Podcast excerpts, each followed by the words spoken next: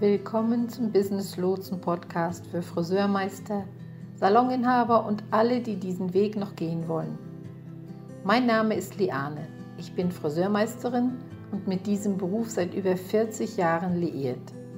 Im Business Lotsen Podcast rede ich über ganz alltägliche Dinge aus der Welt der Friseursalonunternehmen. Dein Salon läuft generell ganz gut, dennoch erlebst du immer mal wieder Momente und Situationen, die dich ausbremsen oder wo du Rückschläge erlebst. In dieser Podcast-Reihe für das Friseurbusiness werden Themen angesprochen, die dich bewegen und die aktuell beschäftigen. Damit ich dein Thema, dein Problem mit ansprechen kann, habe keinerlei Scheu, deine Themen zu nennen. Schreibe mir einfach, was dich interessiert und worüber du gern reden würdest oder Hilfe brauchst. Viel Spaß, dein Business Lotse. Willkommen zurück zum Business Lotsen Friseur Podcast. Ich bin Liane, ja, und gerade in einer lauten Welt, einem Ort, an dem es keinen Mangel an Ideen gibt, was wir tun können, um zu wachsen und unser Geschäft als Beauty-Profis zu verändern und zu verbessern. Ich wollte etwas Licht auf den Unterschied zwischen strukturellen Auswirkungen und finanziellen Auswirkungen von Strategien in unserem Geschäft werfen. Was brauchst du jetzt wirklich in deinem Unternehmen? Brauchst du mehr Umsatz oder brauchst du mehr Ordnung und Stabilität? In der heutigen Folge möchte ich dich dazu anregen, darüber nachzudenken, welche Veränderungen du in deinem Unternehmen vornehmen möchtest und welche Auswirkungen diese haben könnten. Anstatt auf das Buffet der Möglichkeiten zu schauen, die du jetzt in deinem Unternehmen machen könntest, möchte ich, dass du aus dem Menü à la carte wählst, das ich dir hier vorstelle, und beobachte die Magie, die passiert. Ich glaube, wir denken so oft, dass alles, was wir tun, mehr Geld einbringt. Oder dass alles, was wir tun, darauf ausgerichtet sein sollte, wie wir mehr Geld verdienen können. Tja, und das ist eigentlich ein Rezept für eine Katastrophe. Das ist der Grund, warum manche Friseure an die Spitze aufsteigen, nur um dann ihr Imperium zusammenbrechen zu lassen. Warum? Ja, weil sie sich nur auf mehr Geld, mehr Geld, mehr Geld konzentriert haben. Und das führt nur dazu, dass der Druck auf das Geschäft steigt. Wenn es keine Struktur gibt, die dieses sich verändernde, wachsende und geschäftige Unternehmen unterstützt, wird das Imperium zusammenbrechen. Eigentlich klar und logisch, oder? Okay, lass mich mal ein Beispiel bringen. Wenn wir ein schönes, aber sehr nachhaltiges Haus bauen würden, sagen wir, es hätte zwei Schlafzimmer und wäre vielleicht 800 Quadratmeter groß, das wäre schon mal machbar, oder? Okay, es ist schön, es ist sauber, es ist solide, es ist gut gebaut. Und dann beschlossen wir, wisst ihr was wir tun werden? Wir bauen ein zweites Stockwerk an und verdoppeln unsere Quadratmeterzahl. Wir werden das in nur 30 Tagen machen und wir werden nichts am Rahmen des Hauses ändern. Wir bauen einfach weiter und weiter und weiter. Ja, und ein Jahr später sagen wir dann, wir brauchen zwei weitere Schlafzimmer. Also versuchen wir, noch höher zu bauen. Und jetzt haben wir dieses dreistöckige Haus. An den unteren Etagen haben wir dabei nichts verändert. Es wird alles zusammenbrechen, richtig? Das wird strukturell nicht solide sein. Genau das ist es, was wir tun wenn wir diese Teile auf unser Geschäft schichten, nur um mehr Geld zu verdienen, ohne an die Struktur zu denken. Die andere Sache, die wir tun, ist, dass wir manchmal Strukturelemente hinzufügen, weil wir denken, dass wir dadurch mehr Geld verdienen. Doch manchmal verlieren wir dadurch tatsächlich Geld. Oder wir bauen eine Struktur ein, weil wir sehen, dass jemand anderes es tut. Aber die Person, die diese Struktur einbaut, ist dir vielleicht schon 15 Schritte voraus. Diese Friseurbranche ist eine Branche, in der es keine Einheitsgröße für alles gibt. Sprechen wir hier mal über die Vorausbuchung und dass ich denke, dass sie nicht nachhaltig ist.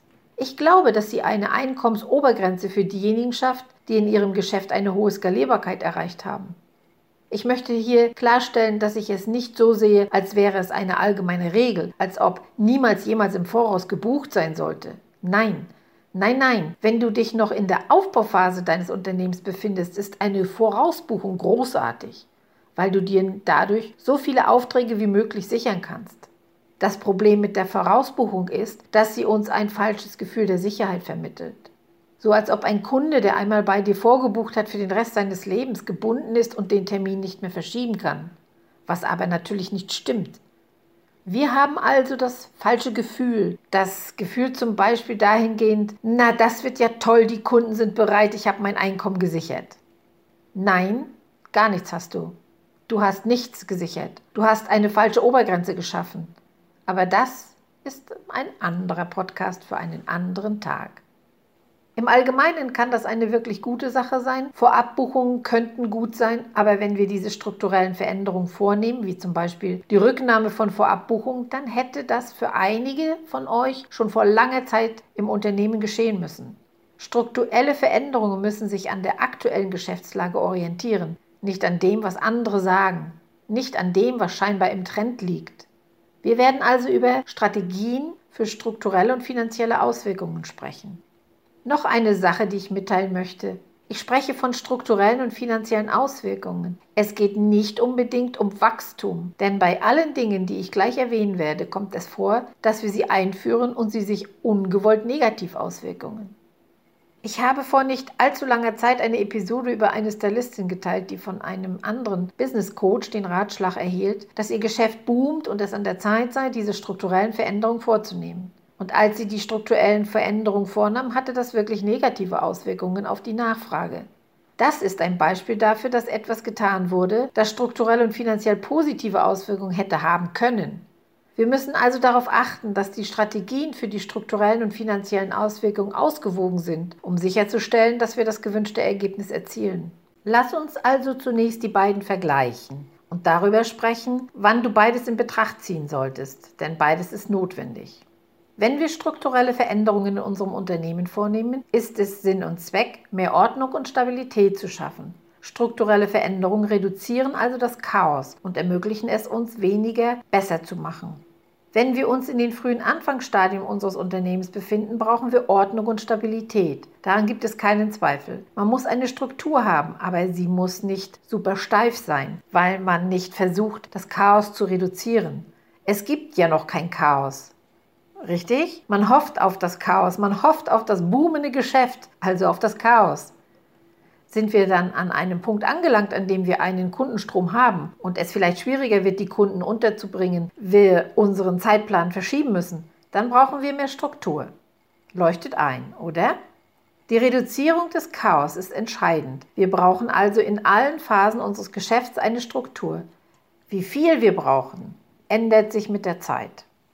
Wenn wir uns dann mit den finanziellen Auswirkungen befassen, ist das Ziel immer, sowohl die Einnahmen als auch das zukünftige Potenzial zu steigern. Und das ist ein Punkt, den wir meiner Meinung nach auch vergessen. Wir leben in einer Ära des Ich will und ich will es jetzt, in der wir, sobald wir uns für etwas entschieden haben, am liebsten schon gestern die Ergebnisse sehen würden. Als ob es das gäbe. Niemand hat mehr Geduld. Es ist wirklich schwierig zu warten und zu sagen, okay, wenn ich jetzt die Samen pflanze, werde ich in vier Jahren alles haben, was ich will. Wir leben in einer Zeit, in der es um sofortige Ergebnisse geht. Und so kann es vielleicht schwer sein, darüber nachzudenken, was jeder tun könnte, um ein langfristiges finanzielles Potenzial zu schaffen. Eine andere Sache ist, dass wenn wir Dinge tun, die den finanziellen Einfluss erhöhen oder den finanziellen Einfluss verlagern, dies fast immer die Arbeitsbelastung erhöht. Es erhöht auch die Kundenzahl und das Einkommen. Manchmal erhöht sich die Zahl der Kunden nicht. Manchmal erhöht es nur das Einkommen. Aber eben sehr, sehr selten. Sehr, sehr selten tun wir Dinge, die einen großen Einfluss auf unsere Finanzen und unsere finanzielle Zukunft haben, ohne dass sie mit der Arbeit verbunden sind. Mehr Arbeit ist nichts Schlechtes und manchmal verlagert sich die Arbeit, manchmal arbeitet man wirklich intelligenter, nicht härter. Es ist nur eine Veränderung der Arbeitsbelastung, die stattfindet. Wenn man mehr Geld verdienen will, ist das mit mehr Arbeit verbunden. Dafür gibt es einfach keine guten Beispiele. Ich konnte jedenfalls keine finden, die mir was anderes sagten. Aber es ist eine Herausforderung. Es wird immer etwas Arbeit damit verbunden sein, wenn man will, dass sich ein Geschäft auszahlt. Ich habe schon einige Leute sagen hören, nur wenn man Online-Einzelhandel betreibt, ist das passiv. Nein, ist es nicht. Du baust also die Webseite auf oder du wirbst für Links zu deinem Online-Shop. Solange du nicht dafür wirbst, solange du nicht darüber sprichst, bewegt sich nichts. Oder du steckst dein Geld in Werbung, richtig? Es muss eine gewisse Energie und ein gewisser Aufwand betrieben werden, um tatsächlich Ergebnisse zu erzielen. Bei den strukturellen Auswirkungen geht es also darum, Ordnung und Stabilität zu schaffen. Bei den finanziellen Auswirkungen geht es darum, sowohl die Einnahmen als auch die potenziellen Einnahmen zu steigern. Schauen wir uns also die Strategien zur strukturellen Wirkung an. Nummer 1. Definiere deine Marke und deinen Zielmarkt. Das ist etwas, was meiner Meinung nach jeder in der Branche schon in der Ausbildung tun sollte. Denn es sollte bewusst sein, dass sich deine Marke und dein Zielmarkt im Laufe der Zeit ändern werden. Und es auch sollten. Das ist eine Sache, die sich weiterentwickelt. Das ist nichts, was man sich auf den Innenarm tätowieren lässt. Das ist etwas, das sich verändert. Die Trends ändern sich. Die Wünsche der Kunden ändern sich. Du als Mensch änderst dich. Hoffentlich auch. Und was du gern tust, mit wem du gern interagierst und mit wem du dich am besten verbindest, wird sich immer ändern, nicht wahr? Ich denke, wenn ich über den Zielmarkt einer Marke spreche, sagen die Leute, mögen sie die Dienstleistungen, die ich mache? Nein, darum geht es beim Markenzielmarkt nicht. Vor vier bis fünf Jahren oder bevor ich begann, mich als Mentor auf den Online-Markt zu begeben, buchte ich ein Training und ein Coaching, um zu wissen, was notwendig ist, um so ein Business aufbauen zu können. Dort wurden mir beigebracht, dass man einen Avatar oder eine Traumkundenakte braucht. Um ganz ehrlich zu sein, ich konnte damit nichts anfangen. Das war für mich total unsinnig. Und was passierte? Einige Trainer haben dies inzwischen seit einiger Zeit komplett aus ihren Programmen genommen. Wenn wir uns ansehen, wie es aussieht, wenn man wirklich einen Markenzielmarkt schafft, dann geht es nicht nur um, ich heiße Liane und ich mache gern Haarschnitte oder ich heiße Liane und ich bin auf Farbe spezialisiert. Äh, äh, der Zielmarkt der Marke ist viel, viel tiefer als das. Und wenn wir die Marke und den Zielmarkt verändern und verfeinern, verändert das die strukturellen Auswirkungen des Geschäfts. Die Vorhersehbarkeit, wofür wir bekannt sind, wie wir vermarkten, das verändert wirklich unsere Struktur. Zweitens, wenn wir Richtlinien einführen oder abschaffen, wird sich das auf die Struktur auswirken. Eines der Dinge, die ich im Moment als ein wenig gefährlich ansehe, ist die Art und Weise, wie wir in unserer Branche unsere Geschäfte abwickeln. Ich denke, wir sollten uns wirklich von der in Anführungsstrichen Küchenkosmetikerin Mentalität lösen die die Branche jahrzehntelang geplagt hat und unser Geschäft als ein sehr ernsthaftes Geschäft betrachten. Aber ich denke, eines der Dinge, die aus der Pandemie entstanden sind, ist die Vorstellung, dass alles so abgearbeitet werden muss und dass es für alle eine Richtlinie und ein Verfahren gibt. Ich denke auch, wir müssen uns als Dienstleister daran erinnern, dass wir Menschen sind. Wir sind Menschen, die Menschen dienen und dass es einen schmalen Grat gibt zwischen Ordnung und Vorhersehbarkeit dass es von uns so vielen Prozessen begleitet ist, dass es einschüchternd wird, unter unhaltbar oder verwirrend für unsere Kunden. Richtig? Strategien und Verfahren sind also wichtig, aber ich denke, sie werden immer eine strukturelle Wirkung haben. Und ist das die Wirkung, die du wirklich suchst? Nummer drei: Preisstruktur und nicht Preiserhöhungen.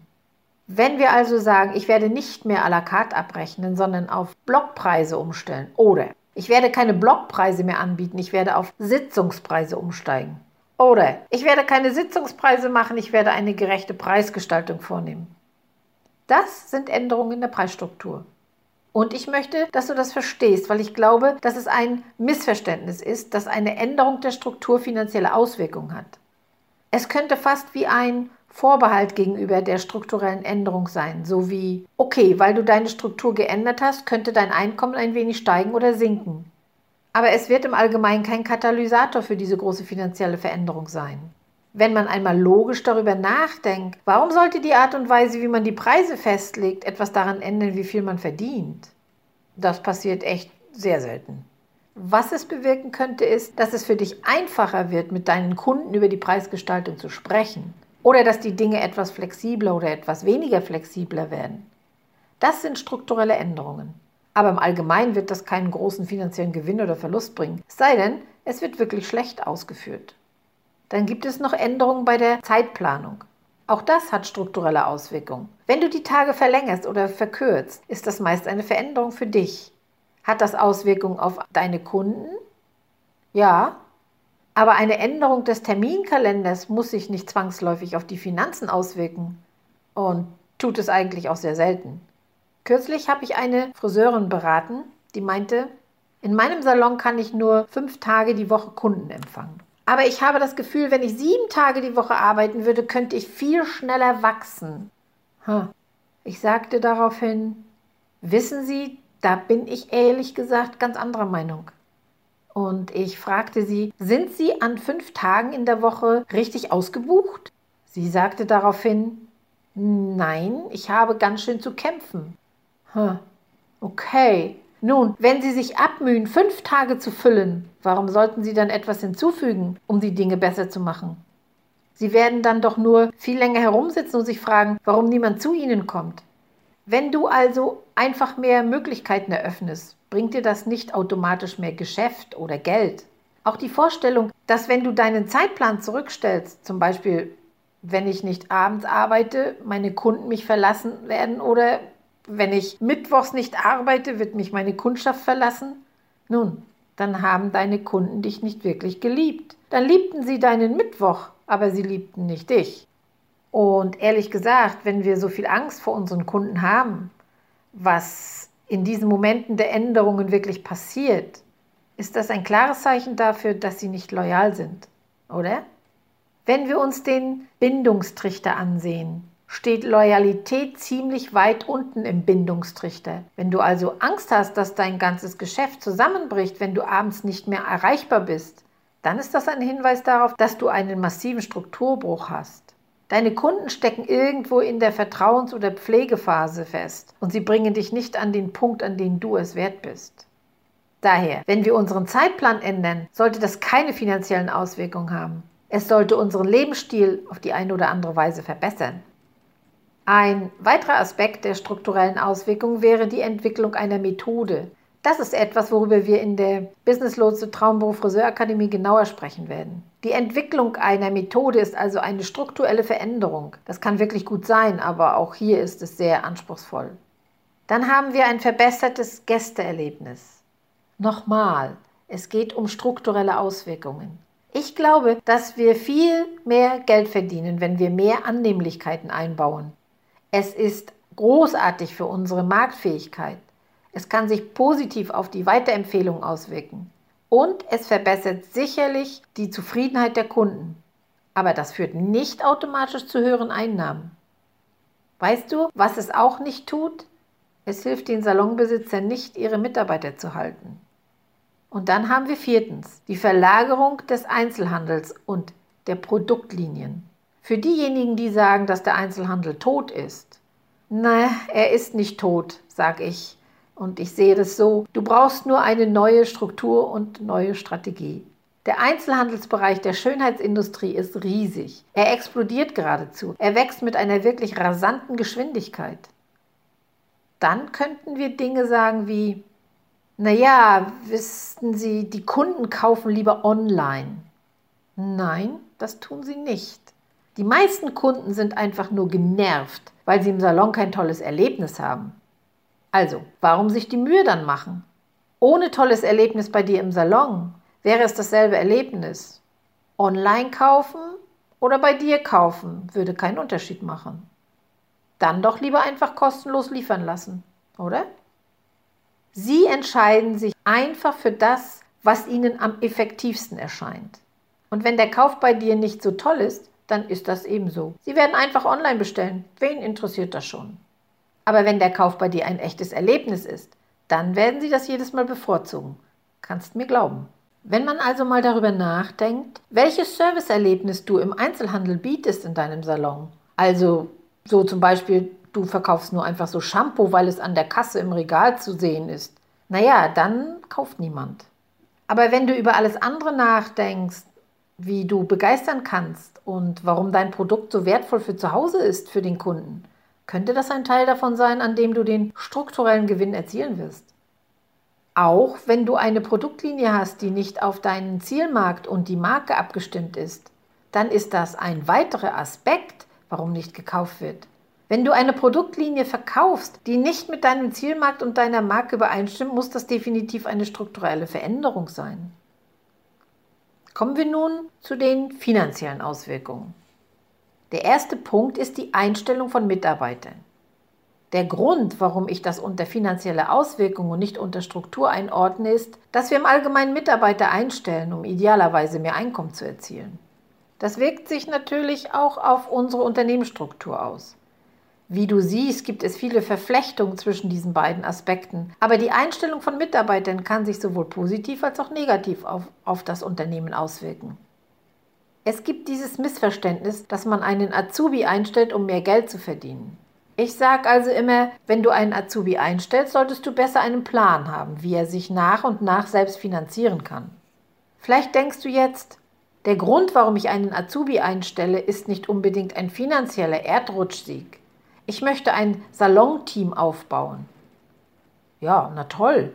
Dann denkst du also an das langfristige finanzielle Potenzial, richtig? Du baust ein Team auf. Dafür bin ich sehr zu haben und finde das richtig gut. Ich kann es mir sehr gut vorstellen. Wenn wir also einen Azubi einstellen, müssen wir uns einfach fragen, was ist der Sinn und Zweck davon? Wird es sich auszahlen und über die Ausbildungssache hinausgehen? Lasst mich hier kurz verweilen. Wenn wir Stylisten einstellen, denken wir genauso. Was ist der Sinn und Zweck unserer Einstellung und welche finanziellen Auswirkungen wird dies auf das Geschäft haben? Der zweite Punkt ist die Preiserhöhung. Preiserhöhungen haben einen finanziellen Einfluss, richtig. Im Allgemeinen handelt es sich dabei um einen Zuwachs. Wenn wir also darüber nachdenken, dass ich eine Preiserhöhung vornehme und für alle meine Dienstleistungen 10% mehr verlange, dann wird das dein Einkommen im Allgemeinen um 10% pro Jahr erhöhen, wenn man mal ganz grob rechnet. Wenn du also dein Einkommen um 10% pro Jahr erhöhst, reicht das aber nicht aus, um mit der Wirtschaft Schritt zu halten. Du müsstest deine Preise um 15, 20, 25 bis 30 Prozent erhöhen, damit es ein signifikanter Sprung ist, der dir ein wirkliches Wachstum ermöglicht. Und das Problem ist, dass die meisten Kunden eine Preiserhöhung von bis zu 30 Prozent nicht verkraften können. Das ist einfach zu heftig. Deshalb sage ich, Preiserhöhungen sind gut, wenn sie schrittweise erfolgen. Das bringt die Dinge sicherlich in Bewegung, doch es ist oftmals leider auch nicht genug. Der dritte Punkt ist eine Verbesserung der Marketingstrategie. Marketing ist das Lebenselixier deines Unternehmens. Ich finde es immer wieder lustig, wenn sich Leute darüber beschweren, dass die sozialen Medien zu viel Arbeit machen. Oh, meine Webseite ist zu viel Arbeit und naja, bla bla. Es geht doch darum, mehr Geld zu verdienen und nicht noch zu viel zu arbeiten. Hilf mir, die Beziehung zum Marketing zu verstehen, denn Marketing ist der Geldmacher. Wenn ich über mein Geschäft nachdenke, frage ich mich, wo ist mein Marketing? Denn das ist das Leben. Das ist die Lebensader. Von dort kommt das ganze Geld herein. Es geht also darum, die Balance zu halten und unseren bestehenden Kunden zu pflegen. Denn es ist sechsmal billiger und einfacher, einen bestehenden Kunden zu halten, als einen neuen Kunden zu finden. Das Marketing hat ein enormes Potenzial, was die finanziellen Auswirkungen angeht. Wenn wir also die Art und Weise ändern wollen, wie wir in unserem Unternehmen nach außen hin auftreten, wenn wir unser Empfehlungsprogramm, unsere soziale Präsenz oder unsere Webseite ändern wollen, dann hat das enorme finanzielle Auswirkungen. Und ich möchte, dass du sicherstellst, dass du es in diese Kategorie einordnest und dann dein bestehendes Angebot mal skalierst. Anstatt also eine neue Dienstleistung in dein Angebot aufzunehmen, worauf ich gleich noch zu sprechen komme, solltest du das, was du bereits hast, weiter ausbauen. Ich denke, dass wir uns oft vor allem jetzt, in einer Situation befinden, in der jeder mit Erweiterungen beginnen möchte. Ja, ich liebe Erweiterungen. Ich finde sie großartig. Glaube ich, dass das jeder machen muss? Nein. Was passiert, wenn man in Erweiterungen investiert ist, dass das Wort investieren ernst gemeint ist? Du investierst in das Produkt, du investierst deine Zeit, du investierst deine Mühe, du investierst in die Ausbildung, die Investition ist gewaltig und es ist nicht garantiert, dass sie sich auch auszahlt. Manche Märkte können eine Erweiterung verkraften, manche Märkte nicht. Manche Friseure haben ein Händchen dafür, manche halt eben nicht. Genauso wie manche Friseure ein Händchen für Brautmoden haben und manche eben nicht. Das gleiche ist, man kann nicht einfach einen Verlängerungskurs besuchen und damit einen Erdrutschsieg erringen. So funktioniert das nicht. Wenn wir uns also überlegen, dass wir vielleicht, nur vielleicht, anstatt eine neue Dienstleistung zu übernehmen, mit dem, was wir haben, besser werden und unser bestehendes Angebot ausbauen, ist das Potenzial enorm. Eine andere Sache, die du tun könntest, wenn du ein Spezialist für Farbe bist, du könntest in Sachen Farbe tiefer gehen, anstatt zu sagen, ich habe Haarfarbe gemeistert und jetzt werde ich eine neue Blondierungstechnik ausprobieren. Warum beherrschen wir nicht nur eine Sache? Warum werden wir nicht wirklich unglaublich gut in dieser einen Sache? Das heißt, dass es viel schneller und einfacher ist, ein Geschäft aufzubauen und zu vergrößern, als zu versuchen, tausend Dinge gut zu machen. Wenn du also tiefer in deine bestehenden Angebote eintauchst, ist das eine großartige Möglichkeit, um Strategien für Empfehlungsprogramme mit finanziellen Auswirkungen zu entwickeln. Der vierte Punkt. Der Vergleich im Einzelhandel ist eine riesige finanzielle Hebelmöglichkeit für dein Unternehmen. Riesig. Und für diejenigen unter euch, die sagen, ich habe einen Auftrag, ich mache keine Einzelhandelsverkäufe, würde ich ein Gespräch mit deinem Inhaber darüber führen. Ich glaube nicht, dass die Inhaber gemein oder schlecht sind, wenn sie keine Provision für den Einzelhandel anbieten. Ich denke, der Grund dafür ist, dass sie selbst nicht auf den Erfolg im Einzelhandel eingestellt sind. Ich denke auch, dass Sie wahrscheinlich mit einem Grundpreis arbeiten, der keine Provision zulässt. Das ist also ein großer Teil der Ursache. Sie selbst schreiben dabei rote Zahlen. Sie haben einfach kein Geld, um dich zu bezahlen. Auch wenn du eine 20 Euro Flasche Shampoo verkaufst, gibt es für viele Salons buchstäblich keinen Gewinn, weil sie nicht auf Erfolg eingestellt sind. Also können sie es sich nicht leisten, dir eine Provision zu zahlen. Wir würden es gern tun, aber es ist leider nicht drin, kommt dann zur Antwort. Wenn wir den Einzelhandel betrachten, geht es nicht nur um den Verkauf einer Flasche Shampoo. Der Einzelhandel ist gleichbedeutend mit Kundenbindung. Er ist gleichbedeutend mit Weiterempfehlungen. Er schafft Vertrauen. Er bewirkt so viel mehr Dinge. Wenn wir also fragen, wie sich der Verkauf von Einzelhandelsbehandlungen finanziell auswirkt, sind all diese Dinge ebenfalls ein Teil davon. Ja, ich hoffe, dass dieser Podcast für dich von Nutzen gewesen ist. Sinn und Zweck dieses Podcasts war es wirklich darüber nachzudenken, welche Veränderungen du in deinem Unternehmen vornehmen willst und welche Auswirkungen diese haben könnten. So viele von uns sind von Zeit zu Zeit hyperfixiert auf tolle Dinge, wie zum Beispiel, ich muss einen neuen Haarschneidekurs belegen, ich muss unbedingt meine Instagram-Struktur ändern, ich brauche eine neue Kündigungspolitik, was ist mit den SMS an meinen Kunden? Wir denken über all die möglichen Dinge nach, die wir in unserem Unternehmen ändern könnten, anstatt auf das Buffet zu schauen. Fragst du dich wirklich, was brauche ich für mein Unternehmen im Moment? Brauche ich mehr Umsatz und Potenzial oder brauche ich Ordnung und Stabilität? Und dann wähle aus dem à la carte Menü, das ich hier vorgestellt habe. Okay, meine Lieben, wie immer pflege ich jetzt zu sagen, alles Liebe, viel Spaß beim Aufbau von Geschäften und wir sehen uns beim nächsten Mal. Dein Business Lotse.